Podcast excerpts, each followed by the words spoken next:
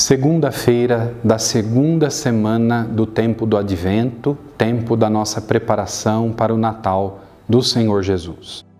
Meditamos com o Evangelho de São Lucas, capítulo 5, versículos de 17 a 26. Um dia Jesus estava ensinando. À sua volta estavam sentados fariseus e doutores da lei, vindos de todas as aldeias da Galiléia, da Judéia e de Jerusalém. E a virtude do Senhor o levava a curar.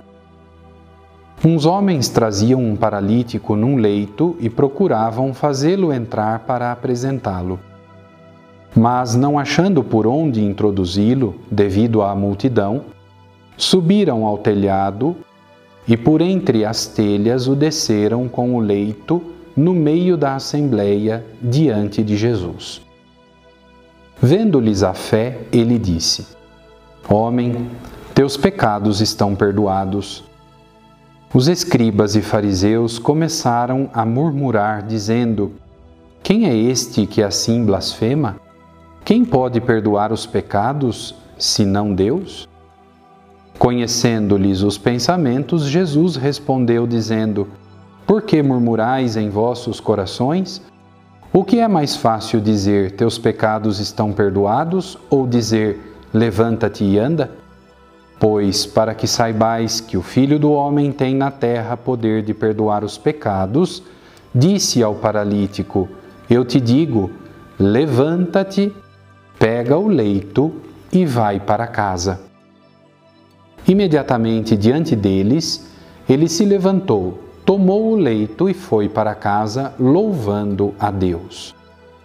Todos ficaram fora de si glorificavam a Deus e, cheios de temor, diziam: Hoje vimos coisas maravilhosas.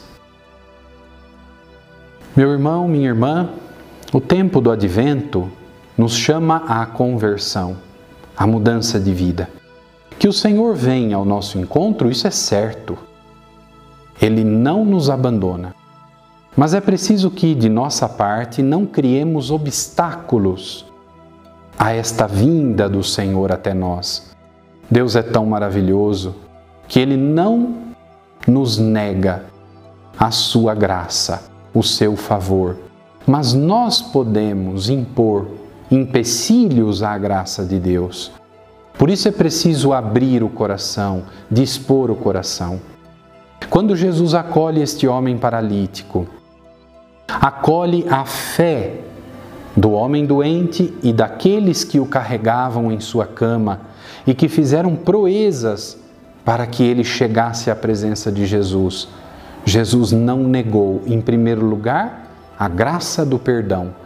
O Filho de Deus se fez homem habitou entre nós, veio a este mundo para nos redimir do pecado e nos salvar, para regenerar o ser humano amarrado pelo pecado paralisado pelo pecado.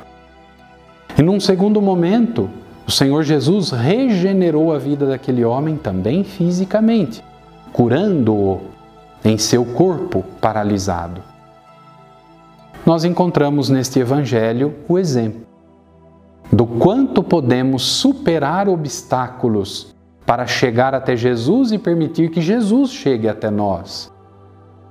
Que a graça do Senhor nos ajude a nos convertermos dia após dia, eliminando todos os obstáculos do nosso coração. Que Ele nos encontre abertos à Sua graça, ao seu amor e bem dispostos para que Ele opere em nós as Suas maravilhas. Amém.